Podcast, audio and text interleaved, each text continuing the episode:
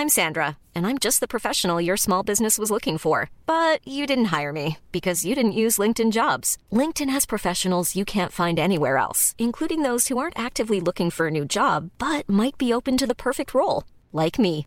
In a given month, over 70% of LinkedIn users don't visit other leading job sites. So if you're not looking on LinkedIn, you'll miss out on great candidates like Sandra. Start hiring professionals like a professional. Post your free job on linkedin.com/people today.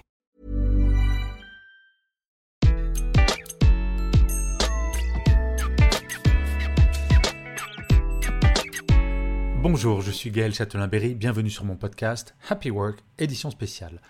Pour cet épisode, je reçois Anne-Sophie Nomblot, qui est présidente du réseau SNCF au féminin. Et pendant cet épisode, nous allons parler d'égalité femmes-hommes, forcément, mais également d'intrapreneuriat, d'optimisme, de motivation, de mentorat et de beaucoup, beaucoup, beaucoup d'autres choses. Je dois bien avouer que cet entretien m'a fait changer de point de vue sur pas mal de choses et j'espère que peut-être cela va être le cas pour vous après l'avoir écouté. Bonne écoute. Bonjour Anne-Sophie. Bonjour Gaël. Alors, Anne-Sophie, vous êtes diplômée de l'EDEC en 2003, alors ce qui nous fait un point commun parce que, je l'avoue, nous avons fait la même école, même si nous ne connaissions pas. Et vous travaillez à la SNCF depuis 2005. Depuis cette date, vous avez enchaîné plusieurs postes, mais celui pour lequel j'ai souhaité vous parler, c'est le dernier, puisque depuis octobre 2020, vous êtes présidente du réseau SNCF au féminin. La lutte contre... Pardon. La lutte... Ah, je vais pas y arriver. La lutte contre le sexisme en entreprise, on en parle beaucoup. Et il y a beaucoup d'affichage, mais bien souvent, rien de concret ne se fait. Là, cela ne semble pas être le cas du fait de cette structure et j'ai très hâte de savoir de quoi il en retourne. Alors, Anne-Sophie, pourriez-vous nous expliquer ce qu'est SNCF au féminin? Alors, SNCF au féminin, c'est un réseau d'hommes et de femmes euh, qui vise à faire bouger les lignes de la mixité au sein du groupe SNCF. Euh, très concrètement, euh, ça se traduit par euh, une trentaine d'ambassades. En fait, on a des ambassadeurs et des ambassadrices dans les différents métiers, dans les différentes régions de France. Et tous ensemble, on organise des événements, des formations, des sensibilisations, des conférences, des démarches, enfin plein de choses qui visent à voilà, faire bouger les lignes de la mixité très concrètement. Euh, je peux peut-être vous donner quelques exemples, euh, si vous voulez, euh, Gaël, pour, pour illustrer un peu le sujet. la semaine dernière, on a lancé la huitième vague de mentorat. Donc, on organise du mentorat pour toutes les personnes qui le souhaitent dans l'entreprise. Donc là, on a constitué 120 binômes de mentors et mentis pour que les, les mentis puissent être accompagnés sur toutes les questions qu'ils et elles peuvent avoir sur leur carrière, l'équilibre vie professionnelle, les relations avec les collègues, etc. Donc ça, c'est un exemple. Un autre exemple que j'aime bien, qu'on a lancé également la semaine dernière, c'est une démarche qu'on a appelée Optimix qui vise à développer la mixité très concrètement au niveau des établissements dans le groupe SNCF. Donc des établissements, on en a 230 dans le groupe SNCF et alors que jusque-là, les sujets de mixité étaient plutôt abordés de façon centrale, là, l'idée, c'est de permettre à chaque établissement de faire son autodiagnostic pour savoir où il en est sur la mixité. Donc, c'est des choses hyper concrètes. Est-ce qu'il y a des toilettes pour les femmes? Est-ce qu'il y a des vestiaires pour les femmes? Est-ce qu'il y a des femmes qui sont isolées dans des collectifs masculins Et dans ce cas-là, comment ça se passe pour elles? Euh, est-ce qu'il y a un dispositif quand on revient de congé parental, de congé paternité, de congé maternité? L'idée, c'est vraiment de, que chaque établissement puisse regarder un peu où il en est et euh, euh, se comparer par rapport à des établissements similaires et récupérer comme ça les bonnes pratiques qui peuvent se faire ailleurs. Alors Anne-Sophie, c'est assez incroyable parce que j'avais des questions sur le sujet, mais vous avez commencé votre réponse en disant que ce sont des hommes et des femmes qui travaillent sur le sujet. Et je voulais vous poser forcément cette question, parce que vous êtes une femme, enfin, à moins que vous soyez un homme qui s'appelle Anne-Sophie, ce qui serait tout de même très particulier. vous êtes une femme, et euh, il y a quand même des mouvements féministes, je pense notamment à Alice Coffin, qui sont très radicaux contre les hommes. Pourquoi est-ce que justement, dans votre vision de la lutte contre le sexisme, dans les premiers mots que vous avez utilisés, c'est de parler d'hommes et de femmes qui luttent contre ce fléau En fait, je pense que nos approches, elles sont différentes, mais elles sont complémentaires. En fait, on ne se situe pas dans le même cadre. Euh, dans l'entreprise, euh, au début, quand le réseau SNCF au féminin s'est créé, il a presque 10 ans maintenant le réseau, il s'adressait euh, spécifiquement aux femmes et aux cadres, en se disant, voilà, qu'est-ce qu'on peut faire pour casser les barrières que les femmes peuvent se mettre? On parlait de syndrome d'imposture, on parlait de ces sujets-là. Et puis petit à petit, on s'est rendu compte que les sujets de, de mixité, en fait, c'est des sujets qui sont beaucoup plus systémiques et notamment les sujets de lutte contre le sexisme dont vous parliez. C'est-à-dire qu'en fait, si on fait que sensibiliser les femmes euh, sur le fait qu'elles euh, euh, se mettent elles-mêmes des freins, ben en fait, on est passé à côté du sujet parce que aujourd'hui, dans le groupe SNCF, très concrètement, c'est encore majoritairement des managers qui sont des hommes. Du coup, c'est eux qui majoritairement prennent des décisions de, de recrutement, de formation, de promotion, de tolérer ou pas une ambiance sexiste dans leur équipe. Et du coup, si on parle qu'aux femmes, euh, ben, on a raté une partie du sujet. Euh, mais pour moi, ce n'est pas incompatible euh, avec l'approche dont vous parliez, l'approche de, militantes féministes ou de, de, personnes comme Alice Coffin, parce que en fait, on le fait aussi parfois sur des sujets comme la lutte contre le sexisme ou la lutte contre les violences. Il arrive parfois que certaines femmes aient besoin d'être entre elles pour déjà comprendre ce qui leur est arrivé, euh, mettre des mots euh, sur ce qui se passe. Euh, et, du coup, voilà, un peu objectiver, comprendre que ce qui s'est passé, c'est pas normal, qu'elles ont été victimes, par exemple, d'harcèlement sexuel. Et, c'est une première étape. mais pour moi, il ne faut pas forcément les opposer, en fait. Je ne sais pas si je suis claire. Si, c'est très clair et vous me retournez la tête parce que je suis très anti-Alice Coffin, pour être très honnête, parce que moi je suis militant féministe depuis des années et je l'ai été quand j'étais en entreprise chez TF1 ou chez Canal+. Et j'ai trouvé ses propos incroyablement violents sur le côté je lis plus un livre écrit par un homme ou je n'écris plus, je n'écoute plus de musique composée par un homme. Mais pour la première fois, quelqu'un met des mots sur quelque chose, je me dis bon, ok, c'est un peu radical comme position, mais effectivement, ça peut faire sens dans certaines situations. Donc merci, vous m'avez éclairé sur ce sujet. Voilà, comme quoi on peut grandir à tout âge, voyez-vous. Euh, je vais revenir sur, euh, sur, votre, euh, sur votre travail. Pour vous, quel est le plus grand défi aujourd'hui en tant que professionnel, mais également au sein de la SNCF En fait, j'aurais tendance à dire que le plus grand défi, ça va être justement d'aller chercher euh, toutes les personnes qui ne sont pas euh, forcément sensibles à, ce, à, ces sujets euh, de mixité. C'est-à-dire que en fait, il y a une très grande hétérogénéité de, connaissances et de prise de conscience sur ces sujets-là. Et pour que les choses changent, il faut que tout le monde puisse avoir conscience, par exemple, que le sexisme ordinaire, effectivement, ça peut être juste de l'humour et parfois ça passe, mais que le problème, c'est quand c'est de manière répétée et systématique, où là, ça, devient très difficile à vivre. Et, euh, je pense que certaines personnes, en, toute bonne foi, ne se rendent pas compte. Et du coup, euh, je pense qu'un voilà, un de nos plus grands défis, ça va être d'aller chercher tout le monde et d'aller expliquer à chacun et à chacune tout le bénéfice qu'il peut y avoir au fait de travailler dans une entreprise qui soit plus inclusive, aussi bien pour les hommes que pour les femmes, parce que c'est mon sujet, mais aussi plus ouverte à, toutes les autres formes de, de différence qu'il peut y avoir. Décidément, vous, vous, mangez toutes mes questions à l'avance, Anne-Sophie, c'est embêtant. non, parce que, en fait, j'ai le sentiment, alors c'est une question un tout petit peu provocatrice, mais je la pose quand même. Parfois, j'ai le sentiment qu'on met la mixité et euh, justement la lutte contre le sexisme au quotidien comme une sorte de d'emblème pour euh, on fait du euh, au même titre qu'on fait du greenwashing, on fait du anti-sexisme washing. Ça s'appelle du pinkwashing. Voilà, mais est-ce que justement vous ne rêvez pas à un moment plutôt que d'être présidente de SNCF au féminin de devenir présidente de SNCF mixité où finalement la différence, ça peut être une différence de genre, mais c'est la différence, elle est encore plus violente parfois pour des questions de couleur de peau, pour des questions de religion, pour des questions d'orientation sexuelle.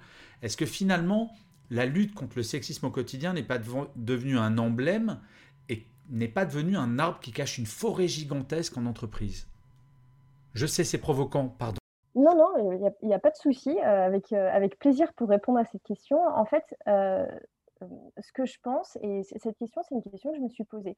ce que je pense, c'est qu'il y a encore beaucoup à faire sur le sujet de mixité. On est vraiment loin du compte, à la fois sur euh, la place des femmes euh, dans une entreprise comme la nôtre, qui est une entreprise très industrielle, la place des femmes dans les instances de direction, euh, l'égalité salariale, même si c'est pas trop mal, la lutte contre le sexisme, la place des femmes dans les formations. Bref, vraiment, il y a encore énormément de sujets sur la mixité et on ne peut pas dire qu'aujourd'hui, on soit dans une entreprise ou dans une société qui soit paritaire. Euh, cela dit, effectivement, il y a beaucoup d'autres euh, sources de discrimination, euh, mais en fait, si on voulait tout faire, je pense qu'on ne pourrait pas tout faire bien.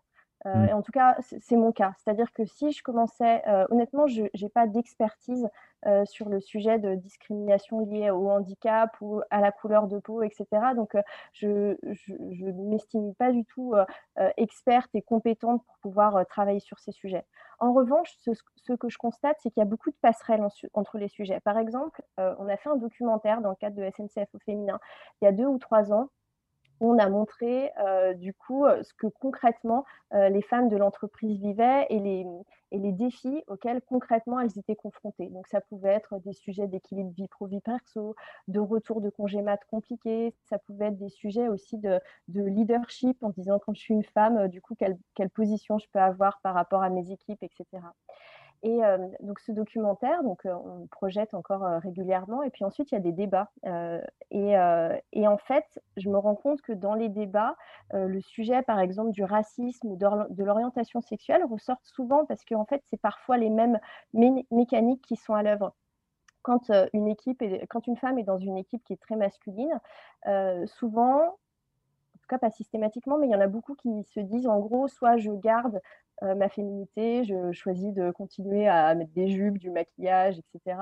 Ou il y en a d'autres qui font le pari inverse en disant moi je vais me fondre dans la masse, ça sera plus facile, donc je vais euh, plutôt avoir euh, des attitudes un peu masculines pour que je sois plus partie de l'équipe que, que différente. Et quand une femme dans l'assemblée dit ça, eh ben, il peut y avoir des personnes qui, disent bah, moi, en l'occurrence, je ne suis pas une femme, mais j'ai la peau noire. Et en fait, je me suis posé exactement les mêmes questions. Euh, ou euh, quand vous parlez des, blagues, de est-ce qu'on peut rire de tout, etc., je me suis posé les mêmes questions liées à ma couleur de peau, etc. Donc en fait, j'ai tendance à penser que même si ce n'est pas un sujet qu'on aborde directement, mais qui est traité par ailleurs dans l'entreprise, faire bouger un peu les esprits sur les sujets de la mixité, ça fait aussi un peu bouger les esprits sur d'autres sujets. Oui, je comprends. En fait, à partir du moment où on commence à ouvrir les chakras sur... Euh, euh, sur la tolérance finalement et sur l'acceptation de la différence, euh, que ça soit sur le genre ou quel que soit le sujet, on les ouvre un peu sur tout. Je vous comprends tout à fait. Mais j'ai une image. Alors, il se trouve que je connais un petit peu la SNCF parce que j'ai fait beaucoup de conférences, notamment sur le sexisme pour la SNCF, mais pas que ça. Je vais vous livrer une information. Mon stage avant les decks, on faisait des stages ouvriers à l'époque. J'ai été bagagiste à la SNCF en 3-8. Donc ça remonte à très très longtemps. Mais malgré tout, ça c'était pour l'anecdote, j'ai le sentiment euh, qu'on peut faire un parallèle entre la SNCF et la RATP, qui est une autre entreprise que je connais très bien, où j'ai parlé avec les gens qui s'occupent des mêmes sujets que vous et qui disaient que sur les métiers techniques, quand même, c'était très compliqué d'être une femme parce que on reste quand même sur les archétypes du machisme et du sexisme du quotidien, justement, la blague. Mais on le voit en ce moment, on est en pleine, euh, on est en pleine polémique autour de Pierre Ménès et le genre de blague un peu relou ou qui était acceptable par un milieu d'hommes il y a dix ans, alors qu'elle n'était pas acceptable dans l'absolu, moralement, éthiquement, mais il y a dix ans, la société l'acceptait. Est-ce que ça, c'est le plus grand enjeu pour vous ou ça va au-delà des comportements du sexisme au quotidien? Euh, pour moi, ça va au-delà. Euh, effectivement, ce sujet, c'est un sujet clé euh, qui, est, vraiment très important. Mais en fait, y a, je pense qu'il y a beaucoup d'autres sujets qui sont liés à celui-là. Euh, je pense notamment, alors je, dévie un peu parce que c'est pas tellement mon, enfin c'est un peu moins mon sujet dans l'entreprise, mais par exemple le sujet de l'indépendance économique des femmes, euh, je pense que c'est un, sujet qui est également euh, clé et je vous invite d'ailleurs à, lire un livre qui s'appelle Le genre du capital, qui est vraiment très intéressant sur ce sujet-là. et en fait, par exemple. sur le sujet des, violences conjugales. C'est pas tout à fait votre question, ce sera ma réponse, vous verrez si ça me convient ou pas. Euh, en fait, sur le, sur le sujet des violences conjugales, euh, moi j'ai eu longtemps une, une vision assez simple du sujet, de dire mais pourquoi elles partent pas? Du coup, ces femmes qui sont victimes de violences, pourquoi elles partent pas? Et puis en fait, on se rend compte que c'est beaucoup plus compliqué que ça. Il y a une étude de nous toutes qui est sortie il y a deux jours sur, sur l'accueil des, des, femmes justement dans les commissariats de police, etc. Donc, voir comment c'est accueilli par les institutions. Euh, et puis, euh, il y a aussi beaucoup de témoignages qui montrent que si certaines femmes ne partent pas, c'est aussi parce qu'elles n'avaient pas d'indépendance économique et que concrètement, elles ne savaient pas de quoi est-ce qu'elles allaient vivre si elles quittaient euh, le foyer. Oui, puis pardonnez-moi Anne-Sophie de, vous interrompre, mais c'est un phénomène psychologique qui a été étudié depuis les années 70 avec le syndrome de Stockholm. Le côté, les gens qui disent « Oh, mais elles ont qu'à partir, c'est couillonne », sont des gens qui, un, ne s'intéressent pas du tout à la question psychologique, et effectivement, la dépendance économique est un problème gigantesque. Donc, euh, faut faire. Euh, l'empathie me semble assez nécessaire sur ces questions, effectivement. Complètement. Ouais, ouais. Et puis une certaine humilité, effectivement. en fait, ce que je voulais dire, c'est que effectivement, ce sujet de la lutte contre le sexisme, c'est un, un, point qui est, qui est, super important. Mais en fait, tous ces sujets, c'est vraiment il y a vraiment une dimension systémique euh, qui fait qu'en fait, tous ces sujets sont liés, euh, qui sont parfois un peu plus compliqués que ce qu'on pourrait imaginer au premier abord, qu'il n'y a pas forcément les bons et les méchants, euh, et, que c'est bien en l'appréhendant de façon globale et en essayant d'agir sur toutes les facettes qu'à mon avis, on arrivera à faire changer les choses. Est-ce que vous, Anne-Sophie, vous êtes optimiste? Euh, oui, je suis plutôt optimiste. Alors déjà, je suis, euh, naturellement optimiste par nature, euh, mais je suis aussi euh, optimiste sur ces sujets d'égalité au quotidien parce que je vois, je, vois que les politiques changent, je vois que la société change, je vois qu'il y, a une volonté qui est très forte, par exemple, dans notre entreprise. ouais, je, pense vraiment qu'il y a des raisons d'être optimiste sur le sujet, même s'il y a des choses qui vont mal, même s'il y a une partie des sujets qui, qui s'aggrave, j'ai l'impression que les plus jeunes générations sont plutôt ouvertes d'esprit sur un tas de sujets sur lesquels nous, on ne l'était pas. moi, j'ai trois enfants. Et par exemple, je suis très sensible au fait que, par exemple, mon fils qui a 11 ans, euh, le sujet du consentement, alors même si c'est un peu tôt, euh, mais euh, ah, il est en sixième, ça va bientôt arriver. Exactement, il est en sixième, mais le sujet du consentement, c'est quelque chose qu'il connaît, qu'il comprend, que ses camarades connaissent, et, et, ça me donne des raisons d'espérer.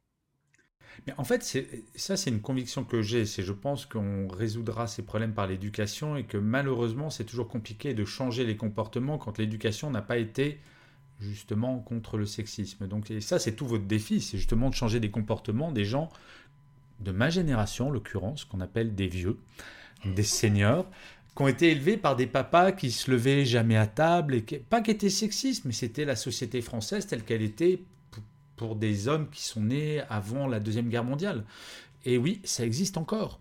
Euh, donc c'est un vrai défi. Alors justement, dans votre, dans votre mission, est-ce qu'il y a quelque chose dont vous êtes particulièrement fier, quelque chose où vous dites, ça, quand j'aurai mes petits-enfants, puisque comme vous m'avez dit que vous aviez trois enfants, vous aurez peut-être des petits-enfants, vous direz à vos petits-enfants, eh ben écoute mon petit, c'est grâce à grand-mère que ça, ça existe. euh, en fait, il y a plein de choses dont je suis fière. Il y a, un sujet en, particulier euh, dont je suis fière, mais après, ça fait pas longtemps que je suis présidente du réseau, donc euh, je voudrais encore un peu de temps pour pouvoir euh, mettre des choses en place. Mais en fait, dans le cadre du réseau SNCF au féminin, avant d'être présidente, j'ai eu la chance de mener un projet d'entrepreneuriat. Dans le cadre de ces missions, le réseau propose ainsi à certaines personnes qui veulent créer des projets au sein de l'entreprise de le créer, parce que ça, ça profite aussi de qu'on appelle l'empowerment, euh, c'est-à-dire de, permettre à des femmes euh, de euh, montrer ce qu'elles veulent faire, de développer des projets, etc. Et dans ce cadre-là, avec deux collègues, j'ai créé la boutique Eco, qui est un site de dons d'économie circulaire au sein de SNCF. Le principe, c'est que quand quelqu'un euh, a quelque chose qu'il n'utilise plus, euh, un casier de vestiaire, un bureau, euh, peu importe, au lieu de le jeter et que quelqu'un ailleurs en France en rachète un neuf, ben, on a créé un site tout simple, modèle Le Bon Coin, où on peut poster une annonce et, dire voilà, j'ai ces casiers de vestiaire, j'en ai six, je m'en sers plus parce qu'on a réorganisé les bureaux et comme ça, quelqu'un peut très simplement venir les chercher. et du coup, ça évite à la fois des coûts et puis surtout, ça, évite un, impact pour la planète. Et ce site qu'on a créé il y a deux ans, il, a, il a très vite réuni toute une communauté au sein du groupe SNCF. Et aujourd'hui, moi, je ne suis plus responsable de site. On l'a passé à la direction transition écologique qui s'en occupe. Mais je suis très fière de l'avoir, initié et, et d'avoir comme ça contribué à développer l'économie circulaire au sein du groupe. Alors, on va changer un tout petit peu de sujet. Euh, il me reste deux ou trois questions. Je, vais, euh, je vous ai promis de rester une demi-heure seulement, donc nous resterons une demi-heure. Est-ce que quand on a un poste comme le vôtre, on se considère comme une militante? Ou est-ce que finalement vous auriez pu être euh, directrice de la communication, directrice financière, directrice technique? Est-ce que le côté militant, et là je ne parle pas uniquement de vous quand vous vous regardez dans le miroir, parce que j'imagine qu'il faut avoir des convictions pour tenir ce poste, mais dans la mission que vous donne la SNCF, est-ce que l'aspect militant est important selon vous pour tenir le poste que vous avez? Euh, en fait, des postes, j'en ai eu d'autres au sein de SNCF et puis j'en aurai d'autres après parce que je suis loin d'avoir euh, fini ma carrière. Donc pour moi, c'est euh, un passage et puis je, passerai le flambeau à, quelqu'un d'autre ensuite. Donc voilà, ça, répond en partie à la question. Euh, c'est une question intéressante. Je pense qu'il y a différentes façons d'être euh, présidente euh, d'un réseau comme celui-là. je sais que la personne qui était en poste avant moi disait qu'elle avait mis longtemps à se décrire elle-même comme féministe, en fait, que c'était pas pas évident pour elle. donc je pense qu'il y a, plein de façons de, le vivre et du coup de tenir ce poste il se trouve qu'effectivement, euh, euh, euh, moi, je suis engagée par ailleurs dans des associations. Effectivement, j'ai des convictions liées à ça. Je ne sais pas si je me qualifierais comme militante, mais en tout cas, ces, convictions sont, une partie de mon moteur. et, et, elles contribuent en fait pour moi à donner du sens à ce poste ce que je veux dire, c'est que, euh, que je me rends compte que c'est vraiment important euh, d'avoir un poste qui a du sens pour soi, euh, parce que c'est comme ça qu'on, enfin, c'est là qu'on est le meilleur. Et là, en l'occurrence, je trouve que ce, ce, poste a beaucoup de sens pour moi, et du coup, j'y mets beaucoup d'énergie et beaucoup de conviction, et, et je pense que, en tout cas, pour moi, c'est une des raisons du succès. Intéressant. Alors, je vais il paraît que pour donner le sentiment qu'on est intelligent, il faut citer des gens plus intelligents que soi. Donc je vais vous citer une phrase de Françoise Giroud que j'adore et je vais faire un parallèle avec, euh, avec ce que vous venez de dire. Françoise Giroud que l'égalité disait que l'égalité homme-femme serait une réalité le jour où on nommerait une femme incompétente à un poste de responsabilité. Est-ce que vous ne pensez pas qu'à la SNCF, l'égalité homme-femme sera une réalité le jour où SNCF au féminin sera dirigé par un homme? Euh, ouais, pourquoi pas? Euh, en fait, euh, effectivement, SNCF au féminin pourrait peut-être être dirigé par un homme, mais en fait, je pense que quand SNCF au féminin, en sera à la phase où, ce réseau pourrait être dirigé par un homme, peut-être qu'on en sera à la phase où ce réseau ne sera plus nécessaire. c'est exactement ce que je vous dis, c'est l'égalité femmes-hommes sera une réalité quand justement on ne se posera même plus la question du genre pour diriger ce genre de choses et que peut-être effectivement SNCF au féminin disparaîtra.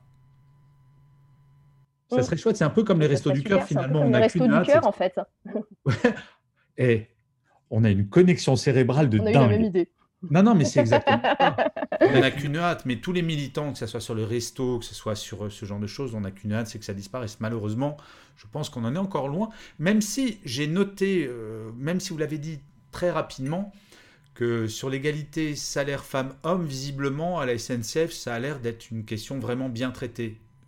Si enfin, où j'ai mal entendu. Il y, y, a quelques points euh, non, non, c'est vrai, il y a quelques points dont on peut être fier. Et euh, en l'occurrence, euh, sur ce sujet, alors que la moyenne de la France, alors ça dépend ce qu'on compte, mais plutôt à 17%, à la SNCF, on est entre plus 0,5 et moins 2 en fonction des années. En fait, il y a une grille salariale qui, est héritée du fait qu'on était une entreprise publique, qui fait qu'il y a, une plus grande égalité des salaires. Alors, Anne-Sophie, je vais pousser un coup de gueule. Vous êtes prête? Il y a quelque chose qui me... Je suis un citoyen, donc d'une certaine manière, je suis actionnaire de la SNCF, au même titre que je suis actionnaire de la sécurité sociale, etc. Et donc je, je parle beaucoup avec des acteurs du service public et je suis halluciné par le nombre d'initiatives positives qu'il y a, beaucoup plus dans le public, enfin autant à minima, mais très souvent beaucoup plus que dans le public, justement pour l'égalité femmes-hommes, pour le bien-être au travail. Mais vous communiquez pas. Pourquoi? Est-ce que diable, donc là voilà, j'utilise une, expression de vieux, ça fait toujours sérieux, pourquoi est-ce que le service public en général et la SNCF en particulier, il n'y a pas plus de communication sur ces initiatives qui sont tellement d'actualité? Et je ne parle même pas d'image employeur parce que ça pourrait donner un côté cynique à tout ça. Mais je trouve ça génial de se dire ouais, mes impôts, ils servent à quelque chose et que des salariés de la SNCF, bah, il y a des choses comme ça qui se font. Pourquoi est-ce qu'on n'en parle pas plus? Eh ben, en fait, je vais faire euh, une réponse peut-être un peu bizarre, mais pour moi, c'est un peu euh, le même sujet que euh, quand on dit il faut libérer la parole. pour moi, sur, sur un certain nombre de sujets euh, féminin, euh, la parole est libérée, c'est l'écoute qui n'est pas forcément libérée. Et on n'était pas forcément prêt à écouter euh, certains témoignages, etc. Alors le parallèle est peut-être un peu, un peu osé, voire un peu déplacé. Mais en fait, ce que je veux dire, c'est que SNCF communique aussi sur, sur, sur plein de choses qui sont faites, notamment, je pense, en en matière de, développement durable, parce que voilà, le, sujet de la, diversité euh, en fait partie. Euh, mais en fait, SNCF a tellement de choses à dire euh, que effectivement tous les messages sont pas relayés et, tout n'apparaît pas clairement. Mais mais il y a un, fil Twitter, notamment un fil LinkedIn, etc., où il y a toutes ces initiatives qui sont qui sont reprises. Mais en fait, il y a, vraiment beaucoup beaucoup de choses à dire et parfois les médias, on le connaît, on, le sait, préfèrent euh, parler des trains qui sont en retard que de, toutes ces belles réalisations qui sont. Non, c'est vrai, ça c'est un côté. Vous avez tellement raison. On adore taper sur le service public et on oublie parfois que le service public fait des choses absolument extraordinaires. Donc moi, je vais militer pour Anne-Sophie Nomblot au 20h de TF1. Que cela soit dit. Alors, Anne-Sophie, je vous ai fait travailler comme tous mes invités. Je vous ai demandé de préparer votre mantra ou votre citation préférée et de m'expliquer pourquoi ce choix. Donc, avez-vous bien travaillé? À fait bien travaillé et euh, du coup, euh, j'ai choisi une euh, citation de Margaret Mead, qui est une anthropologue américaine et qui a dit: «Ne doutez jamais qu'un petit groupe de personnes volontaires et réfléchies puisse changer le monde. En fait, ça se passe toujours ainsi» et pour moi, ça illustre bien ce qu'on essaye de faire dans le réseau parce que, souvent on commence, des projets avec une, deux, trois personnes de manière complètement transverse et hiérarchique. et on se dit, bah voilà, on va essayer de révolutionner le sujet de la lutte contre le sexisme dans l'entreprise, ou on va essayer de créer un outil pour permettre aux établissements de se comparer, ou on va essayer de mettre en place telle ou telle chose. Et au début, ça peut sembler un peu dingue parce qu'honnêtement, on n'est que deux ou trois. Et voilà. Et puis en fait, euh, petit à petit, quand, quand tout le monde euh, s'associe, euh, que chacun apporte ses idées, que ça se fait dans un cadre bienveillant et solidaire comme c'est le cas dans le réseau, et eh ben on arrive à des résultats dont on peut être fier. Ben, super. Ben, écoutez, merci beaucoup pour cette note optimiste et teintée d'action. Anne-Sophie, je vous remercie un million de fois d'avoir accepté mon invitation. C'est comme d'habitude, à chaque fois que je parle de, avec des représentants du service public, je me dis, c'est vraiment chouette qu'on paye des impôts parce que c'est bien utilisé. Et, euh, je sais que la SNCF n'est pas parfaite en tout point, parce que comme vous le disiez très justement, il y a parfois des trains qui arrivent en retard, mais ça me fait plaisir parce que je sais que la SNCF agit dans le bon sens sur plein de sujets et je précise, je ne suis ni payé par la SNCF, je ne vous connais pas personnellement, mais en tout cas, euh, merci pour ce que vous faites et je vous souhaite une excellente journée. Merci beaucoup Gaël. Au revoir Anne-Sophie.